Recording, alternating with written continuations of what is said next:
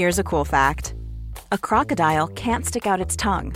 Another cool fact you can get short term health insurance for a month or just under a year in some states. United Healthcare short term insurance plans are designed for people who are between jobs, coming off their parents' plan, or turning a side hustle into a full time gig. Underwritten by Golden Rule Insurance Company, they offer flexible, budget friendly coverage with access to a nationwide network of doctors and hospitals. Get more cool facts about United Healthcare short term plans at uh1.com.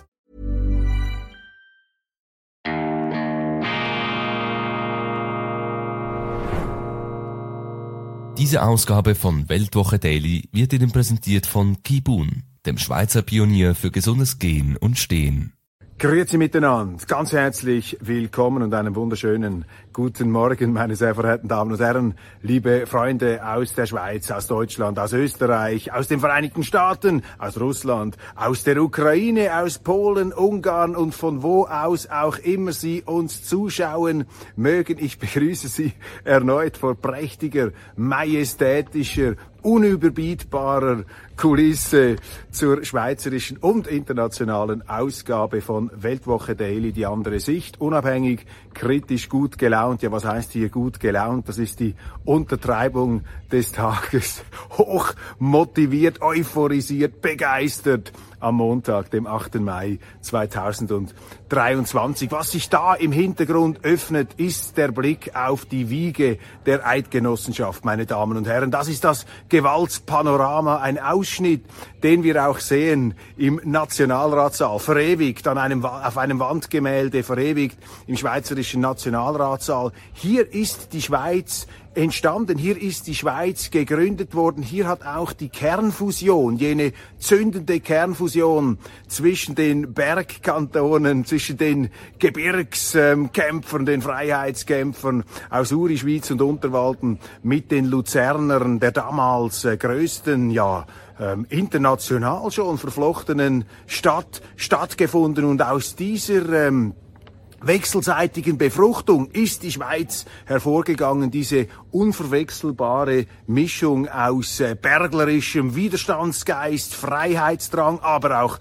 Solidarität, Zusammenstehen, ähm, Widrigkeiten meistern in anspruchsvoller, in sehr anspruchsvoller, zum Teil auch tödlicher, schroffer Umgebung und gleichzeitig eben das städtische Element verkörpert in der Ureidgenossenschaft durch das wunderbare Luzern. Und hier äh, auf dem Bürgenstock äh, stehe ich, der Bürgenstock so etwas wie eine touristische Paradiesoase unserer Schweiz mit einer unglaublichen Geschichte. Und ich äh, drehe mal nur ganz kurz hier die äh, Kamera, damit Sie sehen, was da alles äh, sich darbietet. Eine wunderschön hier, das ist das Palace äh, Hotel ähm, Bürgenstock. 1871 ist das letztlich entstanden, natürlich x-mal renoviert. Ich komme auf die Geschichte noch zu sprechen. Da wenn Sie äh, auf den See blicken und die Ufer dann natürlich äh, Mecken, äh, das äh,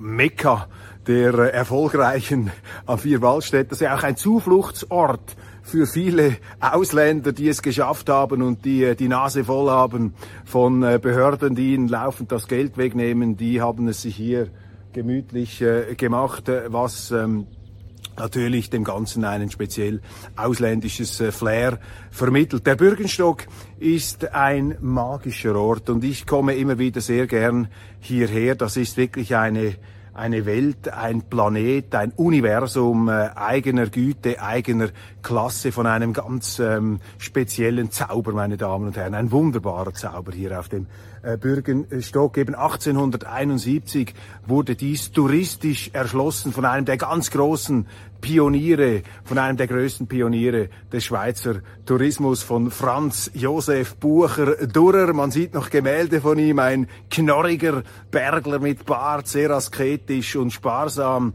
Von ihm ist überliefert, dass er äh, niemals auf Tischtüchern gegessen hat im Palace Hotel, wenn er als Patron äh, da zugange war. Und einmal sollen seine Direktoren auf einem weißen Tischtuch gegessen haben, worauf der alte Durer im 19. Jahrhundert denen einfach das Tischtuch weggefetzt hat und gesagt, ihr seid die Angestellten, ihr seid keine Gäste da. Da sind ja die gekrönten Häupter hierher äh, gepilgert und dann für Monate haben sie hier gewohnt. Also das war noch das alte Leistungsethos und äh, ich nehme an, Franz Josef Bucher-Durer war ein Katholik, ein Innerschweizer. Also Sie sehen geradezu protestantische Leistungs, ein protestantischer Leistungs- und Sparsamkeitsrigorismus, den man ja gemeinhin den etwas barocker veranlagten Katholiken nicht einfach ohne weiteres so bescheinigen würde. 1871 also hier äh, mit einer touristischen Pionierleistung wurde diese Terra Incognita, ähm, der Bürgenstock, etwa 800, 900 Meter über Meer, erschlossen.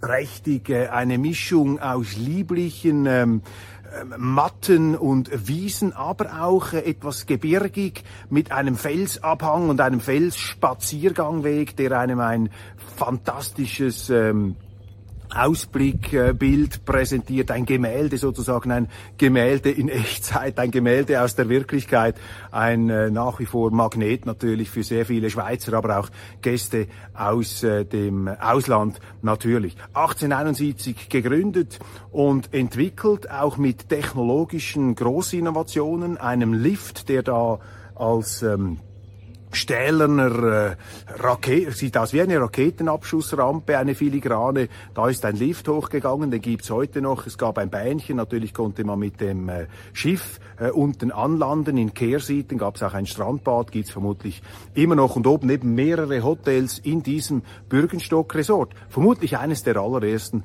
Resorts der Welt überhaupt. Und äh, das musste natürlich auch strommäßig erschlossen werden. Die haben ihr eigenes äh, Kraftwerk hier aufgebaut, äh, installiert. Das Trafohäuschen ist nach wie vor vorhanden. Ab 1925 dann ein Besitzerwechsel. Die Familie Frei ähm, hat sich hier dann mit großer Innovationskraft ähm, ausge, ähm, ausgelebt und auch äh, verwirklicht. Äh, der Vater äh, frei von 1925, glaube ich, bis 1953, der Patron und dann sein Sohn, der glamouröse Supernetzwerker und Amerika inspirierte Fritz Frei, der diesen äh, Bürgenstock sozusagen zu einem äh, zu einem Treffpunkt der ähm, auch Showstar-Elite aus Amerika, aus England, ähm, aus äh, Hollywood gemacht hat. Unter anderem ganz berühmt geworden natürlich äh, Audrey Hepburn und Mel Ferrer, das Traumpaar von Krieg und Frieden in einer zwar etwas verunglückten Verfilmung mit äh, Henry Fonda, aber die beiden das Traumpaar hier oben. Sie haben sogar hier gelebt, sie haben hier gewohnt und äh, Sophia Loren, die immer noch lebende italienische Schauspielerin, die ist regelmäßig mit ihrem Mann Carlo Ponti, dem, Präs dem äh, Produzenten Produzenten hierher gekommen und Fritz Frei soll sie jeweils mit der Vespa am Bahnhof Luzern abgeholt haben. Also das war noch ein Hotelier der alten Schule. In den 50er Jahren hat er nach einer Amerikareise den Bürgenstock sehr ähm, modern äh, im Stile vielleicht eines äh, kalifornischen äh, Resorts ähm, aufgefrischt und modernisiert mit äh, großartigen Design-Ikonen, einem Swimmingpool, einer unterirdischen ähm, Bar, also James Bond-mäßig äh, das Ganze. Und wenn wir bei James Bond sind, auch der unvergessliche Sean Connery ähm, hat sich hier aufgehalten auf dem Bürgerstock, weil ich glaube nicht weit von hier da im Tal auf der anderen Seite ähm, gab es einige Szenen, die für Goldfinger, den schönsten aller Bond-Filme, abgedreht äh, wurden, da in den Pilatus-Werken. Das waren die Goldfinger Industries damals des äh, Goldfinger-Schurken Gerd Fröbe, fantastisch verkörpert vom deutschen Schauspieler. Ja, ähm, Sean Connery war hier natürlich sehr viele auch ähm, Politiker, äh, Wirtschaftsführer, also der Bürgenstock hier wirklich ein ganz glamouröser Ort, äh, etwas für die oberen 10.000, auch nicht ganz äh, konzipiert fürs kleine Portemonnaie. Über 30 Jahre lang hat äh, Fritz Frei das Resort geleitet, natürlich mit einem enormen finanziellen Aufwand, der am Schluss auch nicht mehr zu stemmen war. Es gab einige Besitzerwechsel. Die UBS war äh, zeitweise ähm, Eigentümer und äh, heute gehört äh, dieses ganze Resort das hat ja in der Schweiz einiges zu reden gegeben, ähm, der, äh, der Qatar Hospitality, einer Gruppe, die mit dem Emirat, mit dem Emir-Haushalt von Katar eng verbunden ist. Denen gehören sehr viele Hotels. Ich war an der Fußball-WM in, Do in WM in Doha, auch in einem Hotel dieser Qatar-Gruppe. Und die haben äh, dort, ich habe das sogar auf Twitter verewigt, eine Art äh, auf dem äh, auf der auf, von hinten aufgerichtetes klingonisches Raumschiff für alle Raumschiff Enterprise Fans unter Ihnen. Das haben sie als Formvorbild für ihr ganz futuristisches eines ihrer ganz futuristischen Hotels gemacht, aber es gehören, es gehören ihnen auch andere in der Schweiz und diese Qatar Hospitality haben da so unendlich viel Geld müssen die hier investiert haben für einen Neubau. Das ist fantastisch gemacht, natürlich auch äh, äh, oberste Luxushotellerie. Der alte Trakt wurde neu gemacht, auch mit historischen Reminiszenzen da, das Palace Hotel, aber da wo ich jetzt stehe auf dieser Aussichtsterrasse, das ist neu. Und hier äh, sehen Sie ganz futuristisch, ganz modern. Ein Blick auf das asiatische Restaurant hier. Da sehen Sie den wahnsinnigen Ausblick. Also wenn Sie da einmal Abendessen können, können Sie auch als ohne Hotelgas können Sie das machen, äh, wenn Sie sich da mal etwas ganz Spezielles leisten wollen. Und auf der anderen Seite gibt es dann nochmal so ein Gebäude mit einem äh, Infinity Spa. Da können Sie in einem Swimmingpool draußen auch äh, baden und planschen und sehen einfach in die Unendlichkeit der Schweiz hinaus und auf diesen wunderschönen vier Waldstädtersee. Also die haben etwas ganz Großes draus gemacht. Man hat immer spekuliert, ja, die Katari haben sich das als Rückzugsfestung auf dem Bürgenstock gebaut, sollte es einmal nicht mehr wunschgemäß laufen, im Emirat am Flüchten sind in die Schweiz. Das hat etwaige Kritik ausgelöst. Da muss ich Ihnen jetzt einfach sagen, meine Damen und Herren, da habe ich überhaupt kein Problem als Schweizer, ähm, weil äh, lieber die kommen zu uns, als dass sie irgendwo anders hingehen. Ich meine, das schafft ja sehr, sehr viele Arbeitsplätze. Da hat man hier ein, ein, ein Gelände wieder ruchbar und, Entschuldigung, urbar gemacht und fruchtbar, denn äh, am Ende dieser verschiedenen Besitzerwechsel ab 2007 sind die Katari hier am Ruder. Ähm, in der Zeit zwischen 1986 und 2007 ist es etwas abwärts gegangen mit diesem ganzen ähm, Resort. Es gibt dann noch die Villa Honeck, nicht sehr weit von hier entfernt. Äh, als ich da 2003 zum ersten Mal auf dem Bürgenstock war, dann war das eine Ruine, die vor sich hingebröckelt hat. Noch ein Kiosk im Parterre wurde da bedient, alles andere war äh, nicht mehr äh, verfügbar. Ähm, mit anderen Worten, die haben sozusagen aus einer damals schon etwas ruinenhaften touristischen Landschaft, äh, wo der Glanz von einst äh, nur mehr mit der Lupe zu erkennen war, haben also diese Katari hier wieder etwas der obersten Hubraumklasse hingestellt. Finde ich fantastisch. Ich weiß, ähm, es ist ja heute auch äh, gefährlich geworden, wenn man äh, die Katari lobt. Äh, man darf da gar nichts Positives sagen, selbstverständlich, äh, weil die politisch korrekten äh, Meinungswärter und Blockwarte um uns hier äh, auch da wieder eine bestimmte Sichtweise vorgeben wollen. Ich bin Eklektiker, meine Damen und Herren. Ich sage immer, unsere Aufgabe besteht darin, das Positive ähm, herauszuholen und eben nicht das Trennende ähm, stets zu betonen. Das Wahre ist das Ganze, meine Damen und Herren. Das hat der berühmte deutsche Philosoph Hegel gesagt. Und er hat sich eben gewehrt gegen diese Einseitigkeiten in der Weltbetrachtung. Und das ist ja auch etwas, was sich die Weltwoche auf die Fahnen geschrieben hat. Wir versuchen immer den Einseitigkeiten entgegenzuwirken und der allzu äh, gleichförmigen, betonierten Meinungslandschaft ein paar ergänzende, hoffentlich fruchtbar ergänzende Aspekte hinzuzufügen. Ähm, das Wahre ist das Ganze, meine Damen und Herren. Und das ist auch die wichtigste Erkenntnis, abgesehen davon, ähm, wie schön die Welt ist. Ja, bleiben wir vielleicht noch zuerst bei diesem Punkt. Die Welt ist schön, meine Damen und Herren. Die Welt ist wunderschön. Ähm, problematischer sind einfach etwas äh, die Menschen, was die auf dieser Welt machen. Und wenn man hier über diesen Balkon blickt, denkt man auch, womit haben wir das eigentlich verdient? Womit haben wir Menschen eigentlich ein so eine so schöne Welt verdient.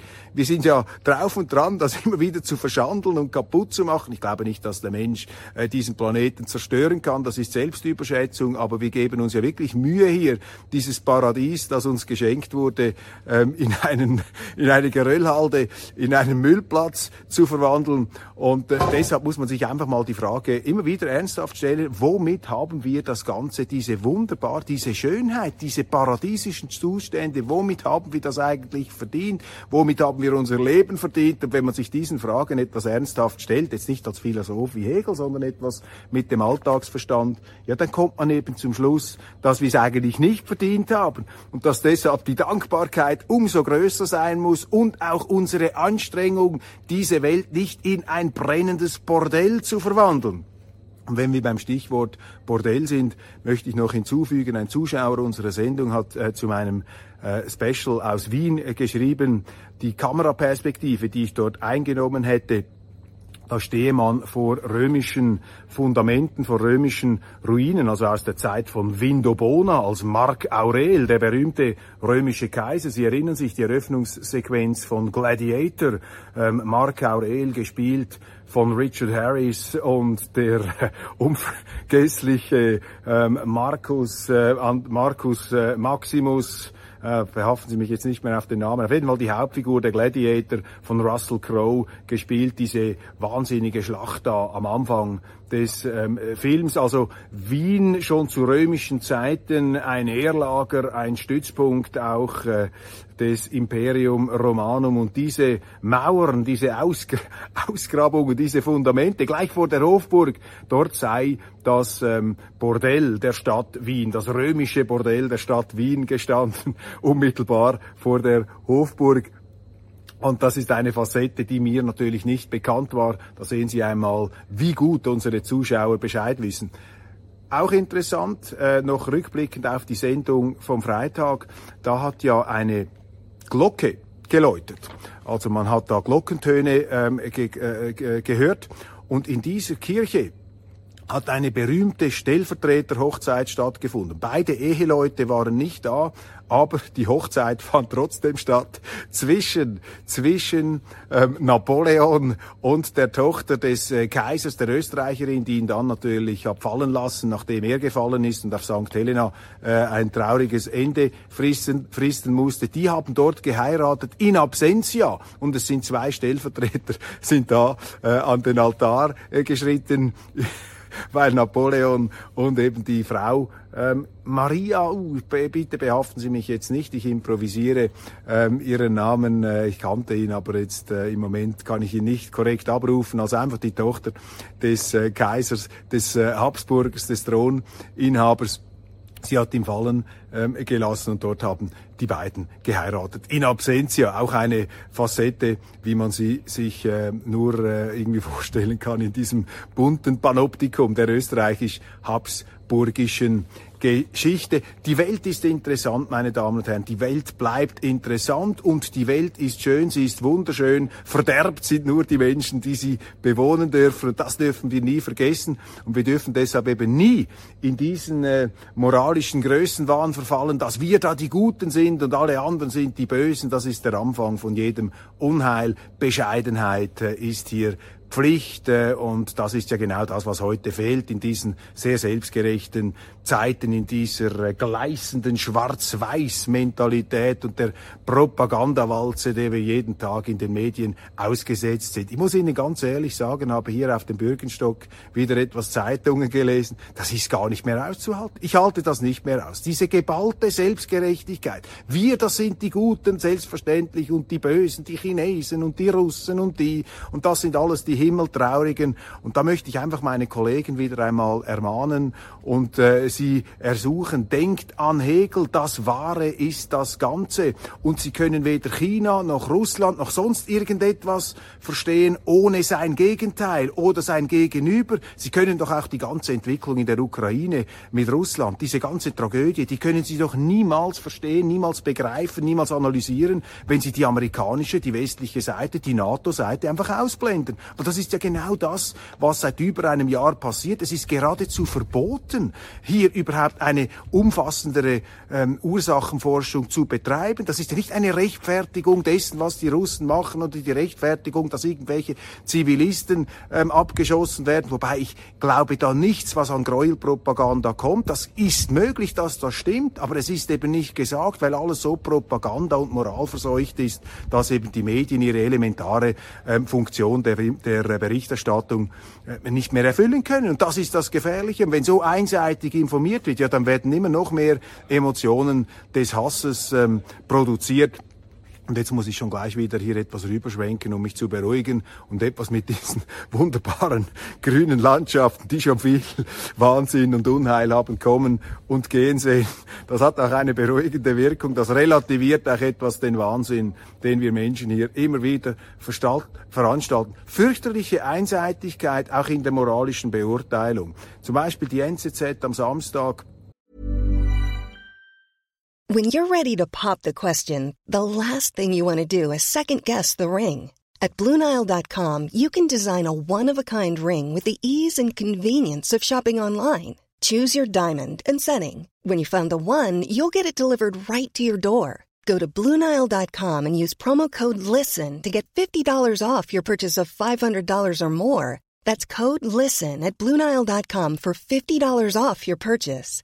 Bluenile.com code LISTEN. Hey, I'm Ryan Reynolds. Recently, I asked Mint Mobile's legal team if big wireless companies are allowed to raise prices due to inflation. They said yes. And then when I asked if raising prices technically violates those onerous two year contracts, they said, What the f are you talking about, you insane Hollywood ass? So to recap, we're cutting the price of Mint Unlimited from $30 a month to just $15 a month. Give it a try at mintmobile.com slash switch. $45 up front for three months plus taxes and fees. Promo for new customers for limited time. Unlimited more than 40 gigabytes per month. Slows. Full terms at mintmobile.com.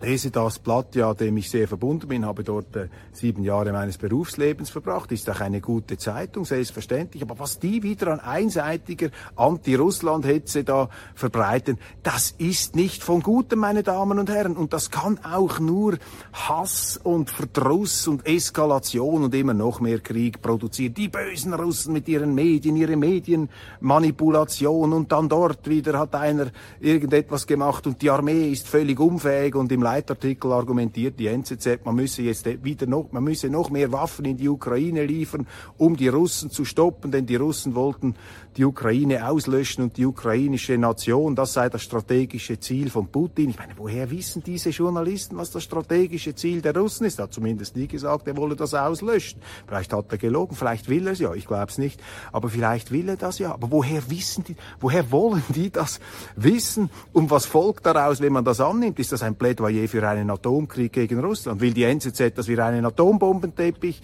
über Russland legen? Ist die Vorstellung hier zugrunde liegend, dass wenn einmal der böse Russe hier aus der Gleichung rausgestrichen ist, wenn da nicht mehr dieser Superteufel namens Putin, der angeblich im Kreml sitzt, dann bricht hier das Nirvana, dann bricht hier das Paradies aus, dann gehen wir hinter den Sündenfall zurück aus dem Alten Testament. Was sind das für primitive Vorstellungen, die niemals stimmen können? Weil jeder Konflikt braucht immer zwei Seiten, jeder Konflikt hat eine Vorgeschichte und ich würde ja der Medienberichterstattung der anderen mehr trauen, wenn die Art und Weise, wie sie schrieben, eben auch die unterschiedlichen Gesichtsweisen einbezogen, aber das ist dermaßen einseitig. Und wenn einer nur schon es wagt, hier etwas eine andere Sicht zu bringen und die Fehler des Westens überhaupt nur zu erwähnen, da werden sie ja sofort zum Landesverräter abgestempelt, äh, zum Putin Stiefelknecht und da machen alle Medien mit. Und so arbeiten sie eben an einem Stimmungsklima, das ähm, ganz klar undemokratisch ist, da haben sie gar keine Demokratie mehr, das ist eine Art äh, totalitäres oder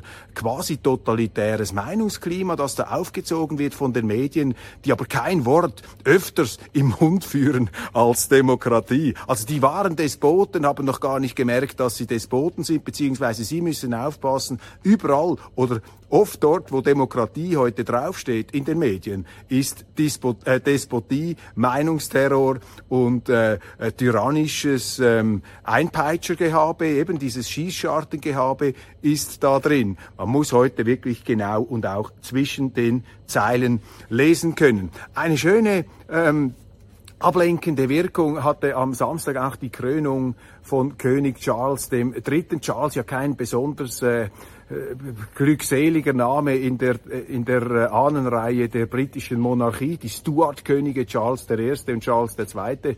waren ja ähm, damals äh, nicht unbedingt die beliebtesten äh, in der Geschichte Großbritanniens. Charles I. wurde zum Faschott, äh, Schafott äh, geschleppt und geköpft und äh, dann Charles II der später kam, war dann sozusagen der zweitletzte König der Stuart-Dynastie, die dann von Wilhelm von Oranien davongefegt wurde. Die katholischen Stuarts, hier immer etwas äh, Frankreich nahe, Maria Stuart, eine unglaubliche Geschichte, natürlich auch ein Riesendrama in zahlreichen Büchern und Theaterstücken und Filmen auch verewigt. Charles III. also eine wunderbare Zeremonie, die einem das äh, wohlige Gefühl vermittelt, dass diese Welt eben in die richtige Richtung läuft, dass die Kirche doch noch irgendwo im Dorf äh, bleibt. Ja, diese äh, Krönung, dieser Krönungszauber ist auch etwas Mummenschanz, meine Damen und Herren. Ich bin ja ein großer äh, Großbritannien-Befürworter. Ich liebe die britische Kultur, die Literatur, den Humor. Aber was die Briten da in der Ukraine veranstalten, das ist äh, ganz übel. Das sind also große Kriegstreiber und Kriegszuspitzer. Und äh, die Briten spielen da wirklich eine unselige, eine unheilvolle Rolle. Gibt da irgendwie auch äh, offensichtlich äh, alte Rechnungen und einen tiefsitzenden Anti-Russen Reflex, der da immer wieder zum Ausbruch, äh, Ausbruch kommt. Und es wäre ja schön, wenn diese britische Monarchie ihr äh, moralisches Restkapital äh, dafür einsetzen würde, hier wieder zu etwas friedlicheren Zuständen zu kommen. Aber diese Krönung äh, lenkt eben auch ab von dem, was ich vorhin beschrieben habe, von dieser gleißenden, äh, bretternden, äh, militanten und schwer bewaffneten Einseitigkeit unserer Medien und der enormen Selbstgerechtigkeit der westlichen Seite in diesem Krieg. Und nichts von dem, was ich sage, ist eine Rechtfertigung für einen Krieg. Ich bin nicht für den Krieg. Ähm, das muss man ja heute betonen, weil man sofort wieder äh, in die falsche Ecke geschoben ähm, wird. Aber aus dieser Selbstgerechtigkeit, aus dieser Überheblichkeit kann nichts kommen. Also lassen Sie sich vom Mummenschanz nur ähm, partiell ablenken. Bleiben Sie wachsam, bleiben Sie kritisch. Am 11. Mai in Zürich tritt auf Ignazio Cassis, unser Außenminister. Er spricht zum Thema Quo Vadis, Demokratie. Ich schätze ähm, Ignazio Cassis, den Außenminister, aber er macht einen ganz großen Denkfehler. Und sein Denkfehler besteht darin, dass er in einer unsicheren Welt glaubt, die Schweiz unter die Fittiche oder den Schutzschirm, wie er sich ausdrückt, anderer Mächte, vor allem der EU, zu schieben mit Anbindungsverträgen, die unsere außenpolitische und auch innenpolitische Eigenständigkeit, Unabhängigkeit stark beeinträchtigen, beschränken und damit das gefährden, was die Schweiz im Innersten ausmacht, nämlich ihre neutrale, weltoffene Unabhängigkeit. Ich sage nicht, dass Ignazio Cassis das aus böser Absicht tut. Nein, es ist eben noch schlimmer. Aus besten Absichten macht er das. Und deshalb ist es hier sehr, sehr wichtig, auch immer wieder die Vorteile der schweizerischen Neutralität äh, herauszustreichen, auch der Unabhängigkeit, der Ungebundenheit, der Blockfreiheit der Schweiz, ähm, gerade gegenüber jenen Schweiz verdrossenen oder auch Schweiz müden Kreisen, die glauben, die Schweiz müsse jetzt da irgendwo angeschraubt werden. Gerade in diesen kriegerischen, von Fronten zerklüfteten Zeiten, das wäre Gift für unser Land. Das wäre ganz gefährlich und deshalb auch hier diese Sendung von der Wiege der Eidgenossenschaft, meine Damen und Herren. Hier ist dieses Wunderland, dieses Wunder und ich sage das ohne jede Einbildung, das ist eben auch ein Geschenk. Ich kann ja auch nichts dafür, dass ich als Schweizer auf die Welt gekommen bin. Hier ist dieses Wunder namens Schweiz entstanden und die Neutralität, da steckt die ganze Weisheit der Geschichte, die ganze Weisheit unserer Vorfahren drin. Aber eben äh, die heutigen sind da wohlstandsverwahrlost, zum Teil etwas mit Blindheit geschlagen. Ähm, der ukrainische Präsident Zelensky wird in der nächsten Sommersession einen Videocall, eine Einschaltung, eine Propagandaschaltung im Bundeshaus machen, äh, da bin ich total dagegen. Also jetzt fangen wir auch noch mit diesem Unsinn an. Zelensky ist ja sowieso auf allen Kanälen. Der kann ja seine äh, Kriegspfadsbotschaft, seine Tomahawk-Botschaften auf allen Kanälen ungefiltert, ohne auch nur die kritischste Gegenfrage ähm, aus hinaus posaunen. Aber wehe, Sie reden einmal mit einem Russen, dann bekommen Sie dann von diesen Zelensky-Groupies und Zelensky-Fans bekommen Sie dann äh, E-Mails. Ja, das war aber ein ganz unkritisches Interview, Herr Köppel, das Sie da mit dieser Kinderbeauftragten gemacht haben. Da sage ich euch mal etwas, Freunde. Also meine Interviews sind etwa tausendmal kritischer als alles, was je irgendeinem ähm, ukrainischen Offiziellen im letzten Jahr an Fragen oder einem Botschafter gestellt worden ist. Das heißt nicht, dass man es noch kritischer und noch besser machen kann. Aber da diese Glackgöre, diese Propagandisten müssen mir also nicht erzählen, was ein kritisches Interview ist. Das ist ja komplett bescheuert. Also Dauerberieselung, Dauerpropaganda aus Kiew. Gleichzeitig soll es verboten sein, mit den Russen zu sprechen. Meine Damen und Herren, liebe Freunde, da mache ich nicht mit. In Österreich hat Zelensky auch gesprochen. Da ist die FPÖ gleich rausgegangen aus dem äh, Parlaments äh, Saal. So sollte man das hier in der Schweiz auch halten. Dann, wenn wir schon mal dabei sind, hier etwas die andere Sicht zu bringen, haben Sie das mitbekommen? Es hat einen Anschlag gegeben, einen Mordanschlag auf einen russischen Schriftsteller, einen sehr populären Schriftsteller, der im Donbass einst gekämpft hat und diese Erfahrungen, so etwas wie ein Ernst Jünger, wenn man so will, der russischen Seite, seine Erfahrungen in Romanen niedergeschrieben hat, mit größten russischen Preisen ausgezeichnet. Auf ihn hat es einen Mordanschlag gegeben. Der, er hat es überlebt, war aber im Koma. Sein Fahrer ist gestorben, sein Fahrer ein Ukrainer. Und dieser Mordanschlag, äh, wir dürfen da jetzt nicht zu den Schlussfolgerungen kommen, aber selbst unsere Medien, die ja nichts auf die Ukrainer kommen lassen wollen, spekulieren, dass da doch ukrainische Attentäter dahinter stehen. Ähm, das ist ein weiterer Schlag gegen einen russischen Intellektuellen. Ähm, wir erinnern an Alexander Dugin, auch ein russisch Kremlnaher, heute Kremlnah, früher Kreml-Kritiker, übrigens äh, Prilepin auch. Sascha Prilepin war lange Zeit ein Putin Putin-Kritiker hat gesagt, du hast dich zu stark dem Westen ausgeliefert, dem Westen geglaubt, dem Westen vertraut. Die haben dich nur nach Strich und Faden über den Tisch gezogen. Frau Merkel hat sie auch dokumentiert mit ihren Aussagen, dass man diese Friedensverhandlungen mit Russland nicht in guten Treuen gemacht habe um die Ukraine 2015 und so weiter, Minsk 1, 2, sondern nur um die ukrainische Armee zu stärken. Ähm, Prilepin auch einer jener Kritiker Putins, die dem äh, Kremlherrn ein zu langes Zögern vorwerfen. Der ist jetzt offensichtlich auf die Abschussliste von irgendwelchen Kräften gekommen, mutmaßlich ukrainisch. Dugin gehört ins gleiche Kapitel. Auf ihn haben sie auch einen Anschlag gemacht. Da ist auch nicht Dugin ums Leben gekommen, sondern seine 29-jährige Tochter. Und wissen Sie, bevor wir dazu ähm, zu ähm, Schlussfolgerungen oder äh, moralischen Urteilen kommen, frage ich einfach, wo ist jetzt da die Empörung unserer Medien? Wo sind jetzt da unsere moralisch so hochempfindlichen Journalisten und Berichterstatter? Da lesen sie keinen Satz, keinen Pieps, nichts wird da ähm, überhaupt ähm, man sagt höchstens noch relativiert, ja, war halt Kreml nahe muss sich ja nicht wundern, wenn etwas passiert. Das gleiche damals bei diesem Blogger, Vladlen Tatarsk, Vladlen Tatarsk, der ist auch umgebracht worden bei einer Lesung in die Luft gesprengt. Auch da keine ähm, Kritik, ein Schweigen der Mainstream-Medien, auch die Menschenrechtsorganisationen. Und auch da sehen Sie, wie ähm, einseitig, wie schlagseitig dieses äh, ganze äh, Thema heute bei uns behandelt wird. Und Einseitigkeit ist eben immer gefährlich, weil Einseitigkeit der Medien, Einseitigkeit der Meinung produziert einseitige und damit schlechte Entscheidungen. Interessant hier in der UNO. 134 UNO-Staaten, die G77 plus China. Das ist eine Organisation, die sich 1964 gegründet hat. Also die Urwurzeln dieser Organisation, ein Verbund der sogenannten blockfreien Staaten. Die waren damals 64 weder auf der amerikanischen noch auf der sowjetischen Seite. Das ist sozusagen die Nachfolgeorganisation G77 plus China.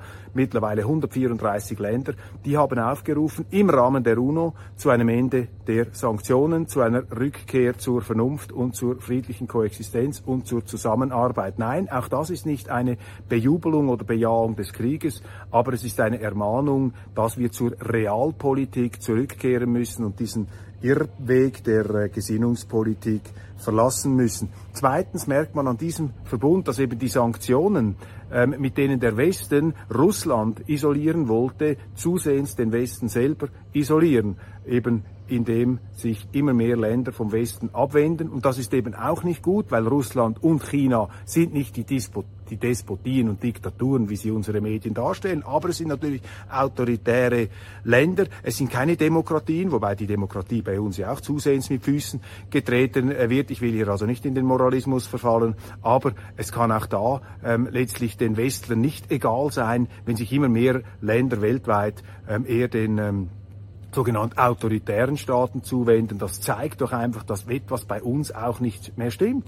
Dass die sogenannte Soft Power der Amerikaner, die Verführungskraft ihrer Kultur, die ich ja auch bewundere, bei aller Kritik, die man heute äußern muss, ähm, daran, vor allem an der Politik, weniger an der Kultur, wobei die Kultur auch, wenn ich an Woke und all diese Dinge ähm, äh, denke, das muss uns doch ähm, zutiefst verstören und müsste uns im Grunde ähm, zu einer Besinnung bringen können und weg von dieser Selbstgerechtigkeit. ja, die NZZ-Propaganda haben wir angesprochen. Mehr Waffen. Ja, ich plädiere für mehr Worte. Ich ziehe Worte den Waffen immer vor, außer ich werde selber angegriffen. Da müssen sie halt manchmal zur Waffe greifen. Jetzt noch ein Gedanke, meine Damen und Herren, an die österreichischen Zuschauer und österreichischen Freunde unter uns.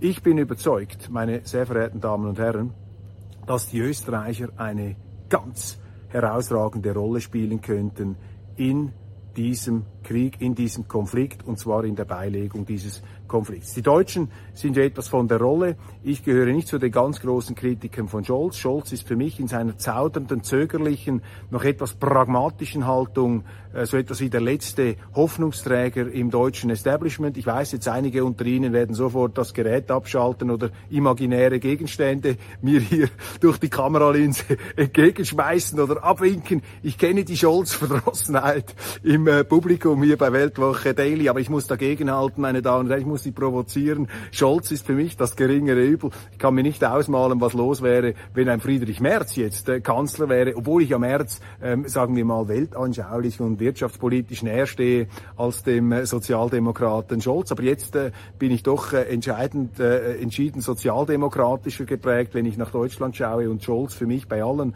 äh, kritikwürdigen Verhaltensweisen und bei aller Umfallerei ist er für mich doch in seiner ähm, gewissen Restzögerlichkeit noch so etwas wie eine, ein relativer Hoffnungsträger in Deutschland. Man muss ja schon mit wenig zufrieden sein, wenn man auf die Bundesrepublik blickt. Jetzt aber Österreich. Ähm, aufgepasst. Die Österreich ist für mich die zentrale Friedensmacht in Europa. Ich habe das ja in meiner Sondersendung in Wien versucht herauszuarbeiten. Die Österreicher haben wie kein anderes Land auf der Welt über Jahrhunderte multikulturelle Brückenbauerkompetenz entwickelt. Sie sind, sie waren die Chefs im Flohzirkus eines Imperiums, in dem die Sonne niemals untergegangen ist. Und das bringst du nicht so leicht aus deinem System raus, wenn du diese Erfahrungen, diese Lerneffekte gemacht hast. Und deshalb ist heute Österreich, wäre Österreich ganz wichtig, Einfluss auf die Deutschen, Einfluss auf die Franzosen. Und jetzt bringe ich Ihnen hier äh, meinen Wahlkampfslogan. Wenn ich Politiker wäre in Österreich, wenn ich SPÖ-Politiker wäre, vor allem die Sozialdemokraten müssen das äh, machen. Sie hätten hier vielleicht die größte Glaubwürdigkeit.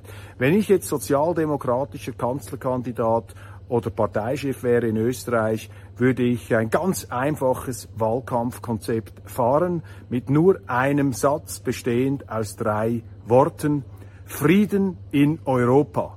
Frieden in Europa. Das wäre mein Wahlkampfticket und ich würde argumentieren, dass man Europa dieses, diesen Kontinent der Niederlagen und der traumatisierenden, verheerenden Kriege, dass man diesen Kontinent ja nicht zwingen kann, dass auch die Amerikaner Europa nicht nötigen können, noch einmal in einen Krieg zu steigen. Wir hatten den Dreißigjährigen Krieg, wir hatten den Napoleonischen Krieg, wir hatten den Krimkrieg, wir hatten den Ersten Weltkrieg, wir hatten den Zweiten Weltkrieg. Ich meine, es hat so viele Kriege, so viele Tote gegeben und all diese Niederlagen. Europa ist ja der größte Verliererkanton, Entschuldigung, der größte, der größte Verliererkontinent. Ein Kanton der Welt könnte man sagen, aber ein Kontinent, der größte Verliererkontinent überhaupt.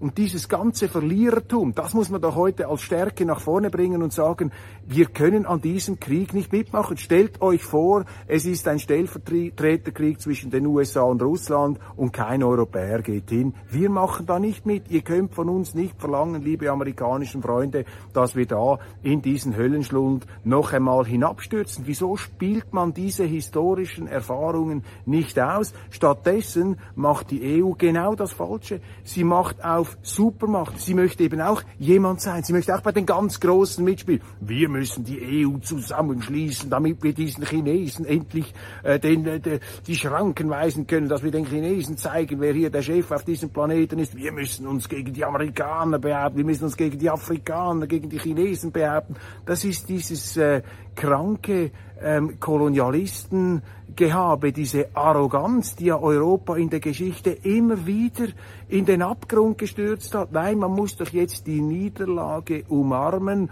und sie als Trumpfkarte ausspielen, um Europa als Friedensmacht hier zu positionieren und zu profilieren. Und Österreich, Entschuldigung, Österreich ist das Land, das könnte es machen. Die Deutschen sind da zu stark in Abhängigkeiten, aber Österreich hätte diese Unabhängigkeit. Also, Frieden in Europa.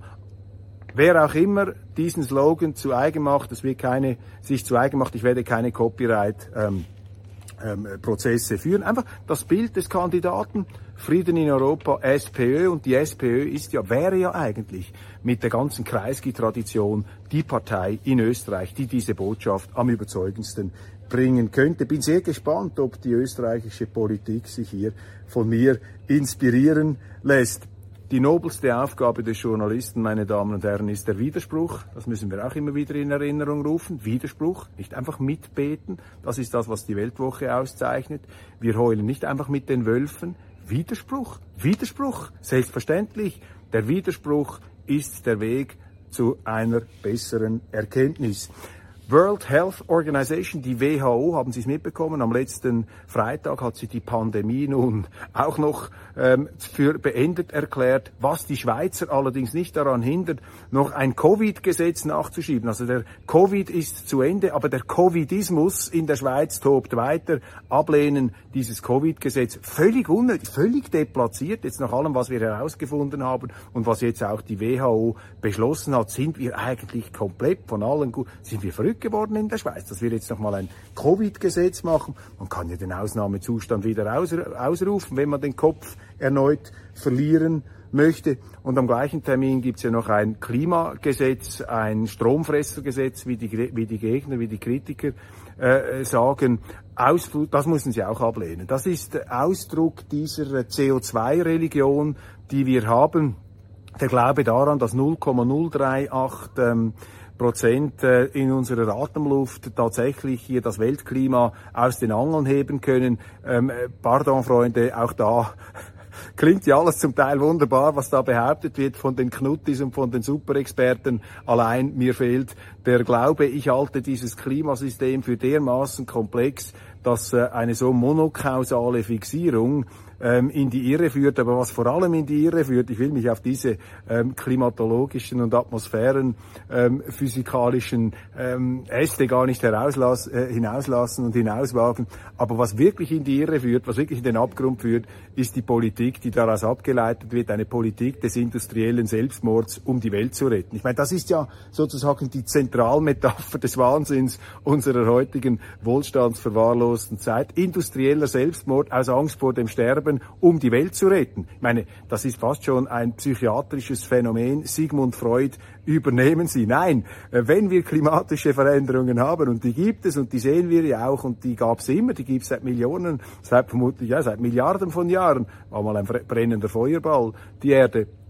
Ähm, man muss doch das Geld investieren, um die Folgen des Klimawandels in den Griff zu bekommen. Wenn die Gletscher schmelzen, brauchen sie Wasserreservare in den Bergen oder sie müssen Dämme bauen, sie müssen vielleicht neue, sie müssen Leute umsiedeln, sie müssen in neue Gebiete umziehen können und so weiter. Das hat doch einen dermaßen hohen Kostenbedarf, der ja Wohlstand erfordert und die Fähigkeit einer Gesellschaft auf diese Herausforderungen zu reagieren. Wenn man aber die Wirtschaft verschrottet und wenn sie eine Art Klimakolchose aufbauen, einen Sozialismus, einen grünen grün angemalten Sozialismus, ja, dann zerstören sie ja die Fähigkeit unserer Gesellschaft, auf diese Veränderungen überhaupt erfolgreich regieren und Entschuldigung, reagieren zu können. Meine Damen und Herren, also äh, auch da, es irrt der Mensch, solange er strebt und ich frage mich einfach, wie lange wir auf diesem äh, Wahnsinnstrip, auf diesem Horrortrip noch weiterfahren. So jetzt aber äh, ist meine Doppelsendung, die auch doppelt so lang ist wie eine normale Sendung, ist äh, endgültig an ihr Ende gekommen. Ich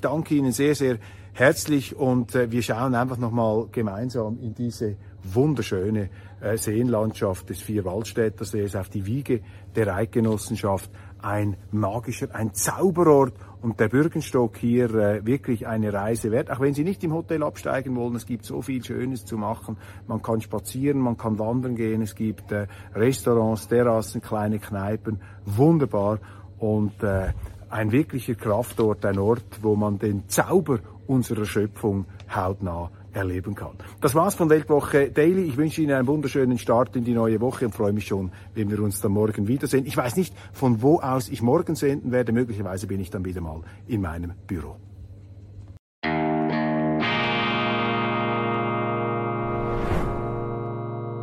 Diese Ausgabe von Weltwoche Daily wird Ihnen präsentiert von Kibun, dem Schweizer Pionier für gesundes Gehen und Stehen.